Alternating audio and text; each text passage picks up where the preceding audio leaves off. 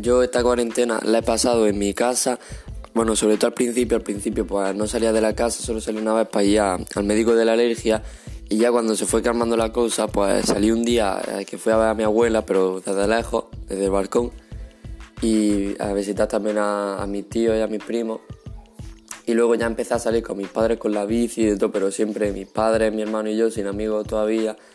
Y ya me fui para... Ya también empezaba yendo a mi cortijo, había mi abuelo, pero siempre con la distancia. Y que todavía que cuando voy, pues lo sigo haciendo. Y ya por ahora que la cosa está más calma, pues ya estoy saliendo con mis amigos, ayer fui a la playa, pues ya me voy con ellos a la huerta, yo qué sé, y a la playa. Ya sí estoy empezando a salir más.